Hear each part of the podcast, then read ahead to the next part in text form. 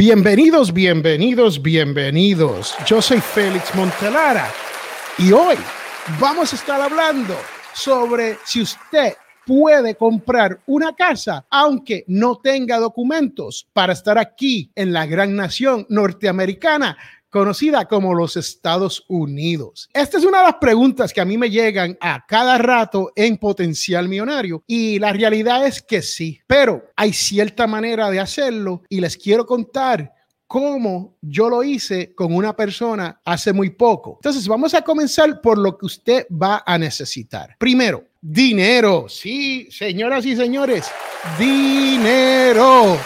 Porque sin dinero, sin ahorros, sin poder guardar nada, usted nunca va a poder comprar una casa. Ese dinero que usted va a guardar le va a facilitar para darle el, el pronto de la casa o pagar por la casa en su totalidad. Si usted compra una casa y hace el pago en su totalidad, usted no necesita más que una identificación suya, ya sea del país de donde usted viene, que hay estados aquí en los Estados Unidos que te dan licencia, aunque usted no esté aquí legalmente, aunque usted no tenga documentos. Eso es todo lo que vas a necesitar para comprar una casa 100% en efectivo o comprarla de una persona que quiera venderle home for sale by owner. ¿Qué quiere decir esto? Que la persona le vende la casa a usted directamente como persona privada sin envolver un banco o un préstamo. Hay un préstamo pero es un préstamo entre la persona que vende la casa y la persona que no tiene documentos que está comprando la casa. Ok, so que esté claro eso para que no haya problemas con nada de eso. ¿Qué nos sigue? Pues queremos comprar una casa y conseguimos a alguien que esté vendiendo su casa y que quiera negociar con nosotros para hacer esa compra, compra y venta. Lo próximo que tenemos que hacer es ir a un abogado, radicar los documentos que lo radica el abogado con la agencia pertinente, el que se llama Tax and Assessment en los Estados Unidos, en los diferentes estados. Pero si usted no tiene el 100% del dinero para comprarle una casa, entonces usted tiene que tener lo que se conoce como un TIN, que es un número de identificación personal para el IRS, renta internas de los Estados Unidos, quien es quien cobra los taxes. Aquí que esté claro eso. Usted no necesita muchos documentos para conseguir un 10 number. También este número también es conocido como un I-10.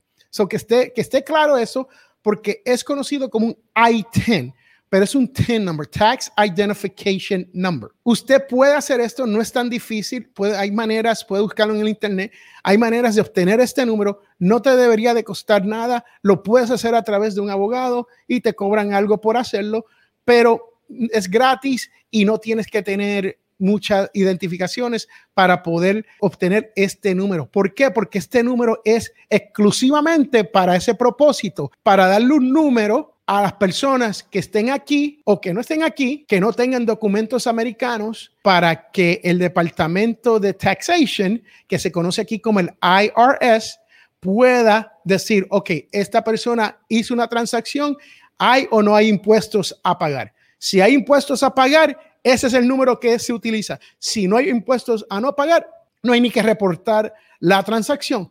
Por ende, si usted compra una casa y es todo en efectivo, Ahí no hay que tener el TIN number porque usted está haciendo esa transacción con esa casa totalmente en efectivo.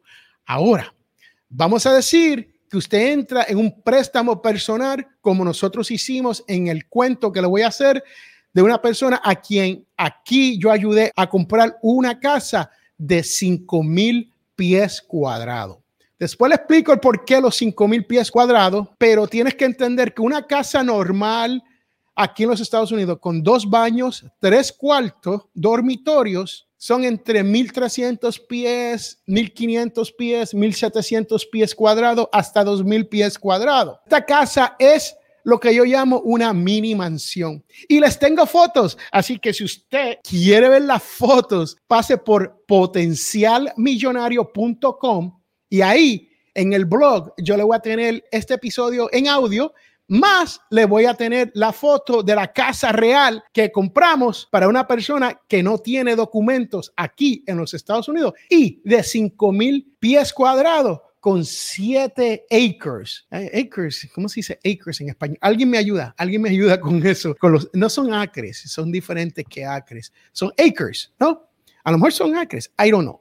Pero 7 acres, o sea, que tiene mucho terreno, una mini mansión, una persona aquí en los Estados Unidos que está trabajando duro, que ha ahorrado su dinero y que ha logrado comprar su casa, aunque no esté documentado él propiamente en esta gran nación. Y le digo gran nación porque esto ocurre en todos los otros sitios, pero aquí lo hacemos con mucha frecuencia. Entonces, ¿qué tenemos que hacer? Pues mire, buscamos una casa que esté a la venta, que sea for sale by owner. Una vez esta casa esté disponible, usted entra en conversación con el dueño de la casa y llegan a unos términos. En este caso, en el cual le voy a hablar, llegaron unos términos y vamos a cambiar los, la cantidad de dinero solamente para proteger a, los, a los individuos en esta transacción. Pero vamos a decir que el que está comprando, que no tiene documentos aquí en los Estados Unidos, tuvo que proveer 30 mil o 35 mil dólares de down, de pronto, ¿no? Para asegurarle esta casa al dueño. El dueño se compromete a dejar que la persona le pague mil dólares mensuales. Esto es una casa de 5 mil pies cuadrados, o sea que no es una casa de 40 mil dólares, 50 mil dólares o 100 mil dólares. Esta es una casa de 250 mil dólares hacia arriba. ¿Qué quiere decir esto? Si usted le da 30 mil dólares al dueño para comenzar de inicio, de pago de inicio, entonces a mil dólares mensuales, usted tiene que hacer un ejemplo, le da 30 mil dólares al dueño, entonces usted también tiene que darle mil dólares mensuales por el restante del dinero de la venta. Un ejemplo sería 250 mil. So, si das 30, se los resta a los 250, te quedan 220 mil dólares a pagar. Eso quiere decir que usted tiene que hacer 220 pagos para saldar este préstamo. Ahora, en este caso, los términos fueron que el dueño de la casa no quiere cobrar intereses, solamente le interesa salir de la casa y recibir pagos por mil dólares mensuales para que lo ayude, en este caso, con su retiro. De ahí nos fuimos al abogado con estos términos. El abogado llenó todos los documentos apropiados y de estado en estado, aquí en los, Estados Unidos, los documentos son un poco diferentes, pero son todos básicamente iguales con la venta, venta y compra mm, de la propiedad y después lo que se conoce como un lien, se, indica que el dueño de la casa todavía tiene derechos a la casa si usted no hace sus pagos, ¿no? Es lo, más lógico. Si usted no paga, le quitan la casa como si fueran un banco, pero es el dueño de la casa que está haciendo todo esto.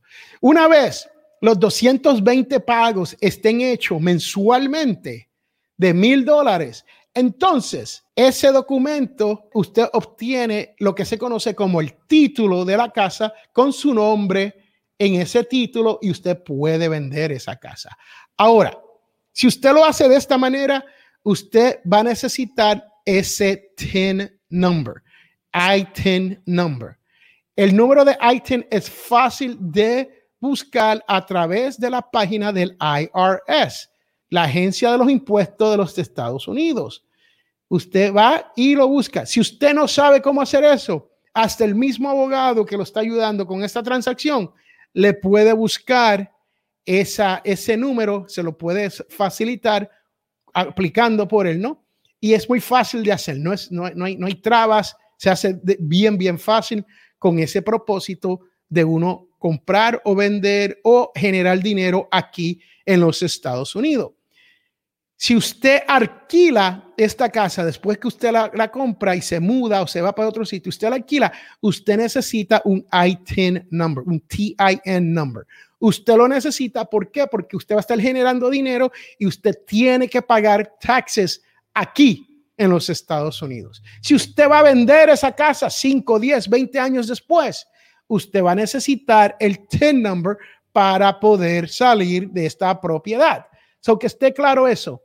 Hay circunstancias donde no se necesita, si va a pagar 100% en efectivo, es la única vez que no se necesita nada y usted solamente demuestra que quién es usted, ya sea con un seudónimo o algo de su, de su país o una, una identificación del Estado, si es que el Estado le provee eso, si usted lo tiene. Tan simple como eso. ¿De qué otra manera, si usted va a hacer esta transacción a través de un préstamo, ya sea privado con la persona que se lo está vendiendo o a través de un banco, usted va a necesitar un ITIN o como se conoce en realidad, TIN number aquí en los Estados Unidos. Espero que eso esté claro. Espero que esto te ayude.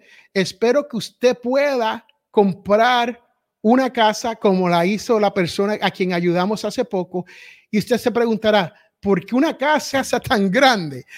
Esta persona tiene 10 niños más la esposa, o sea, son 12 y necesitaban ese espacio. No es que tenía o querían tener una casona grande, ¿no? Esto es una mini mansión.